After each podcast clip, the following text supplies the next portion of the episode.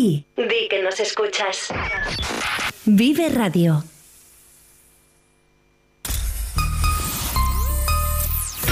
Vive Burgos. Vive Burgos. Con Carlos Cuesta.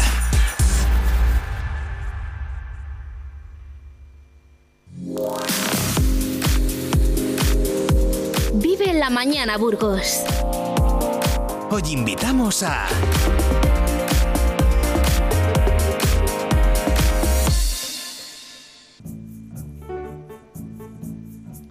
La naturaleza cubre todas las necesidades del ser humano, incluso nos da todo lo necesario para aliviar nuestras dolencias. Las plantas medicinales nos mejoran la salud y nos permiten disfrutar en mayor medida de la vida. Para hablar de plantas medicinales, hemos invitado en Vive Radio a José Luis Verdonces, doctor en medicina y especialista en plantas medicinales por la Universidad de Montpellier, que ha escrito un libro titulado Plantas medicinales, la salud está en la naturaleza, de Editorial Oberón, con quien vamos a tratar un tema que cada vez tiene más importancia tanto para la medicina como para la sociedad. Buenos días, José Luis, ¿cómo estás? Hola, buenos días, buenos días. Pues muy bien, esperando que la, eh, el uso de las plantas medicinales no sirve para tratar todas las enfermedades, pero sí un montón de ellas. Pues lo primero, agradecerte que hayas hecho un pequeño hueco en tu agenda para atender a Vive Radio y sobre todo felicitarte por este gran trabajo en el que de una forma sencilla y bien ilustrada explicas los secretos de las plantas medicinales como remedio a dolencias que a veces nos quitan el sueño. Mi primera pregunta es si su vocación por la medicina es anterior a la pasión por las plantas medicinales y en qué medida le ha ayudado a ser mejor médico conocer con más profundidad este tipo de plantas. Bueno, eh, a mí el estudio de las plantas me ha interesado prácticamente desde que empecé medicina. Eh, de todas maneras, eh, yo en el libro lo que intento también mostrar al lector es que las plantas no solo son el medicamento que contienen dentro, sino que detrás de cada planta medicinal utilizada durante siglos y milenios hay una historia, una historia que ha hecho que eh, formen parte de nuestra cultura. Eh, eh, hay incluso esas relaciones mágicas que a veces se relacionan con las plantas medicinales. Por ejemplo, la naranja, la naranja es la antigua manzana de oro. Y esta manzana de oro era un sol, y realmente es un sol, pero si la abrimos es una luna. Y entonces ahí ya los antiguos querían hacerle unas indicaciones especiales entre el sol y la luna para la naranja. Esto, desde luego, eh, son historias que no son científicas, pero no son ninguna tontería tampoco. Mm. Se define como médico naturalista y es además doctor en medicina. Cuéntenos la importancia que tienen las plantas en la curación de las personas, desde aliviar el dolor, mejorar su sueño, solucionar problemas de la piel, del aparato digestivo y así hasta un sinfín de casos. Bueno, yo lo que intentaría es que en este país que somos eh, tradicionalmente de los que más medicamentos consumimos del mundo, eh, las plantas medicinales puedan servir para reducir el exceso de medicación. Eh, el 90% de los padecimientos que tenemos pues no son una meningitis, no son un SIDA, no son eh, un cáncer así pues diseminado, son enfermedades mucho más sencillas que eh, en muchas ocasiones responden mejor con un tratamiento suave que no con un tratamiento potente, que es lo que estamos acostumbrados. Queremos casi matar las enfermedades así, pero de golpe y esto no es así. Hemos de tratarlas y tratar de modular nuestro cuerpo para hacerlo, digamos, más fuerte y más resistente a las enfermedades.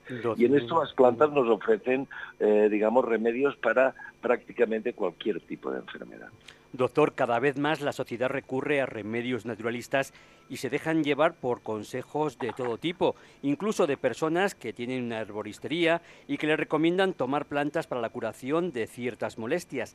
¿Cree que existen falsos chamanes que aconsejan tratamientos de plantas medicinales sin contrastar y que debiéramos cuidar al máximo todo lo que ingerimos, ya que la salud es algo muy serio? Eh, cuando estamos enfermos estamos dispuestos a creernos todo. Y entonces los bulos en las cosas de sanidad, también en la sanidad oficial, ¿eh? Eh, pues esto es una cosa que digamos que llama mucho la atención. evidentemente las plantas no hacen milagros. Eh, eh, todo aquel que nos venda un milagro, yo muchas veces digo que desde que se murió Jesucristo poquitos milagros ha habido. Entonces lo que, lo que trato es de dar unas ideas para una terapia racional no podemos tratar con plantas medicinales pues un, cáncer grave, pero sí que hay plantas medicinales que nos pueden ayudar para combinar con un tratamiento adecuado pues de tipo hospitalario. Gracias a Dios tenemos una sanidad que nos cubre una gran cantidad de cosas, pero también se ha convertido en una sanidad de consumo y esto es un poco lo que eh, quiero insistir al lector de que no caigamos en el consumo de medicamentos como quien consume patatas fritas, que entendamos un poquito para qué sirven estas plantas y a veces una tisana, una, una inhalación, una cremita o un aceite hecho a base de plantas nos puede solucionar gran cantidad de problemas eh, ligeros que tenemos cada día. Y doctor, además de este fantástico libro del que estamos hablando de plantas medicinales, también tiene otro titulado Gran Enciclopedia de las Plantas Medicinales.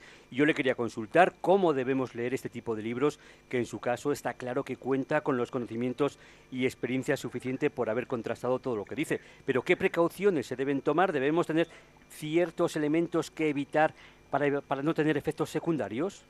Bueno, por suerte tenemos una legislación sobre plantas medicinales.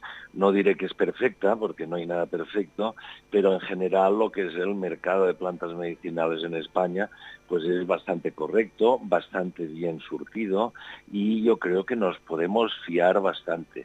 Que ahí se cuele algún mesías que nos quiera curar, eh, digamos, eh, cosas imposibles, pues esto pasa en cualquier sociedad pero eh, yo también insistiría que estamos en un país de la órbita mediterránea y la gran mayoría de plantas que podemos utilizar también las podemos ir a recoger al campo. Tenemos tomillo, tenemos romero, tenemos laurel, tenemos menta, tenemos un montón de plantas que están por ahí y, y a veces ni nos las miramos y que utilizadas con un poquito de no diré inteligente, con un poquito de conocimiento, pues podemos hacer unas, unas tisanas o unas aplicaciones magníficas pues para tratar pues eh, unos gases para el niño o, una, o un malestar. O, eh, todo, todos hemos utilizado alguna vez una manzanilla cuando, nos no, cuando no nos encontramos bien. Pues eso también es fitoterapia. Eso también es fitoterapia y a esa yo quiero llegar más que a la, a la compleja, porque para la compleja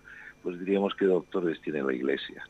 Vemos constantemente pues en páginas web y en otros sitios cómo nos recomiendan pues remedios para adelgazar o para otros miles de cosas y de hecho, doctor Verdontes, en España es común en los mercadillos encontrar puestos de plantas medicinales, pero podemos fiarnos de los remedios que nos proponen y lo más importante, ¿dónde podemos encontrar este tipo de plantas en su estado óptimo y con los mejores consejos de uso? Eh, tenemos una red importante de herbodietéticas y también eh, una gran cantidad de farmacias que tienen una parte, digamos, de parafarmacia. Y entonces, eh, tanto en un sitio como en otro, podemos encontrar, podemos encontrar productos de bastante buena calidad. en lo que se refiere a estos que están en un mercadillo, pues claro, yo la pregunta que hago es, ¿por qué hemos de prescindir de esta tradición? Yo lo vería más como una tradición porque eh, generalmente te venden plantas depurativas que te hacen mear, te hacen ir más al lavabo, que, te hacen expectorar, que va bien para la tos. Todos estos son problemas simples que ya, yo insisto, eh, con una tisanita nos, podemos, nos podemos apañar el 90% de las enfermedades. Y una tisana no es la, la infusión de la abuela que no sirve para nada tiene su utilidad y esto está demostrado, que si hacemos una tisana correctamente podemos mejorar algunos síntomas, sí. Mm. Y en su libro, en el que defiende que la salud está en la naturaleza, trata temas tan importantes como la mejora. Y doctor, podemos encontrar plantas para nuestras defensas y cita que pueden además ayudar a nuestro sistema inmunológico o, por ejemplo, reducir la inflación. Cuéntenos, por ejemplo, cómo plantas ricas en silicatos como el sauce, la ulmaría, el abedul pueden ayudar a las personas a reducir sus niveles de inflamación y, sobre todo, cómo deben tomarlas. Mira, los salicilatos que están en el, en el sauce, que se llama salix, De ahí viene, eh, de ahí viene el nombre de, eh, o sea, de ahí viene el nombre del ácido acetilsalicílico, que es la aspirina, por ejemplo. Hay plantas que tienen aspirina, tienen aspirina. La tienen en poca cantidad, pero aunque sea en poca cantidad, ¿por qué hemos de utilizar una dosis muy superior? Eh, hay muchos, muchos medicamentos que provienen de las plantas y muchas de ellas las podemos encontrar. Eh, hay extracciones a base de plantas, extractos que nos pueden permitir, eh, en vez de tener una tisana, tener una preparación alcohólica estandarizada, que se llama, que nos asegura la cantidad de eh, una cierta cantidad de un medicamento. pero tampoco estamos hablando de medicamentos, estamos hablando de remedios. Y ahí es donde se ha de, digamos, encajar la fitoterapia. En una, en una terapia de remedios que nos ayudan, eh, valga la redundancia, a remediar enfermedades, a veces enfermedades mucho más complicadas, pero siempre sin intentar sustituir la labor del médico. No, podemos, no se puede curar una diabetes, no lo pueden curar ni la medicina oficial, pues, se ha de tratar, pero no se puede curar. Entonces, si no lo puede curar la medicina oficial, tampoco hemos de tener la pretensión de que con un remedio maravilloso lo curamos pues por la gracia de Dios, que las cosas desgraciadamente no van por ahí. Hablando de enfermedades complicadas, en este libro cita incluso plantas que pueden ayudar a combatir el cáncer y como asegura, hablar de cáncer y de plantas medicinales es un tema tremendamente delicado en el que no se pueden crear falsas expectativas. ¿Qué nos puede decir? Pues que hay plantas que tienen una acción antioxidante y el cáncer se produce por, diríamos, una oxidación del organismo. Pero eh, estamos hablando no de un tratamiento del, cáncer, sino más bien de una prevención del cáncer. Hay plantas, y esto se ha demostrado, que aumentan la producción de glóbulos blancos de nuestra sangre, eh, como la equinácea, por ejemplo, y esto está estudiadísimo. No son inmunoestimulantes al, al uso de los que se utilizan en la medicina oficial, pero pueden ayudar un poco. Pero yo cuando tengo un paciente que tiene un tumor, le digo, oye, eh, coméntale esto que te he recomendado al médico. O es que me dirá, yo digo, ah, que diga lo que quiera, pero que lo sepa como mínimo de que estás tomando esto, porque eh, eh, muchas veces el, el, consumo de plantas medicinales lo ocultamos al médico con la idea de que el médico diga, no, ¿qué haces? Yo lo único que te doy es lo bueno. Las plantas medicinales también son muy buenas y, bien utilizadas nos pueden ayudar a complementar un tratamiento hospitalario, sea para el cáncer, sea para la diabetes o sea para cualquier otra cosa. Otra cosa es pretender curarlo. Pretender curarlo ya es otra cosa. Otra cosa es suplantar, digamos, el papel del médico. Pues yo es lo que digo, por suerte tenemos una medicina y podemos disponer del médico, lo hemos de utilizar cuando sea necesario y no lo hemos de utilizar cuando sea innecesario. En estos casos, las plantas medicinales son una tremenda ayuda. Mm. Habla también de capítulos, bueno, pues sobre temas muy interesantes como el control de la hipertensión, la insuficiencia cardíaca, incluso las varices o las hemorroides. Cuéntenos, que seguro que son temas que son comunes que se pueden tratar con plantas medicinales. Eh, son eh, son eh, estas enfermedades que has citado, son problemas que se han de tratar con un estilo de vida. Eso es lo número uno. Entonces yo a veces también les digo a los pacientes, oye, no te fíes del médico, primero te has de fiar de ti mismo, de tu actitud delante de la vida, del ejercicio, de la alimentación. Y cuando todo esto lo hagas, entonces fíjate del médico. Pero ¿cómo pretendes que te cure el médico una enfermedad si tú no pones de tu parte? Y entonces las plantas medicinales muchas veces nos aportan esto que ponemos de nuestra parte. ¿eh? el sentarnos, hacer una tisana, ¿eh? que es bien simple. Eh, mira, yo muchas veces recomiendo cosas tan simples como para una conjuntivitis, para un dolor, de, para un picor de ojos, el ponerte unas bolsitas de té, o sea, hacer un té, luego sacar la bolsita, escurrirla y ponerla encima de los ojos. Esto tiene, por ejemplo, es un astringente que nos puede aliviar un montón de conjuntivitis. Pues mira qué remedios tan simples. No, no tienes que ir a una cápsula, a un extracto, a una inyección a base de plantas súper sofisticada, porque muchas veces un remedio tan simple que podemos encontrar incluso en nuestra cocina eh, nos puede ofrecer, pues, eh, digamos, un remedio saludable. No quiero desgranar todo su libro, para eso están los oyentes, para que lo compren, lo lean y lo disfruten, pero sí hay un capítulo que me gustaría comentar con usted en el que habla de la piel, de la dermatitis, de la caída del cabello. Cuéntenos cómo nos pueden ayudar plantas como la consuelda, el árbol de té o la capuchina en estos temas. De hecho, eh, dentro de lo que es la cosmética, eh, mucha gente considera que la cosmética no es medicina. Eh, perdón, la cosmética es medicina de la piel cuando está bien formulada y bien orientada. Y entonces, en ese sentido, pues sobre la piel podemos hacer aceites, aceites de, con aceite de almendras dulces teniendo una planta, podemos utilizar lociones con infusiones de plantas, como por ejemplo lo que he dicho de, las bolsitas de té en los ojos, que es una aplicación.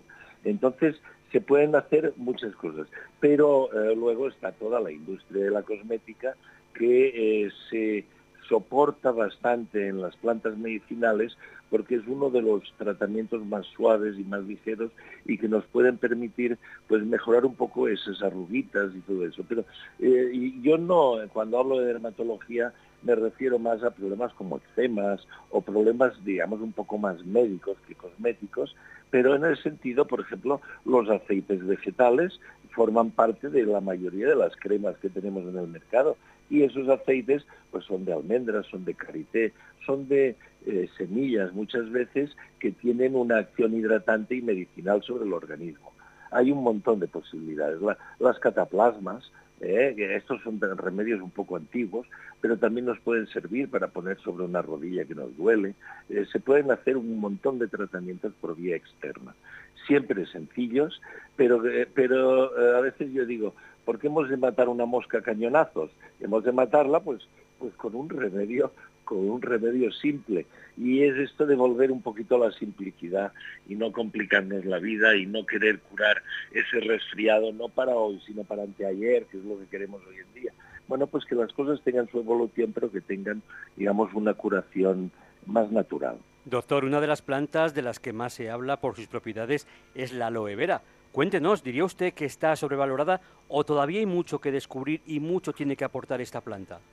Eh, se dice, se dice que eh, a Jesucristo lo embalsamaron eh, con una fórmula que contenía aloe vera.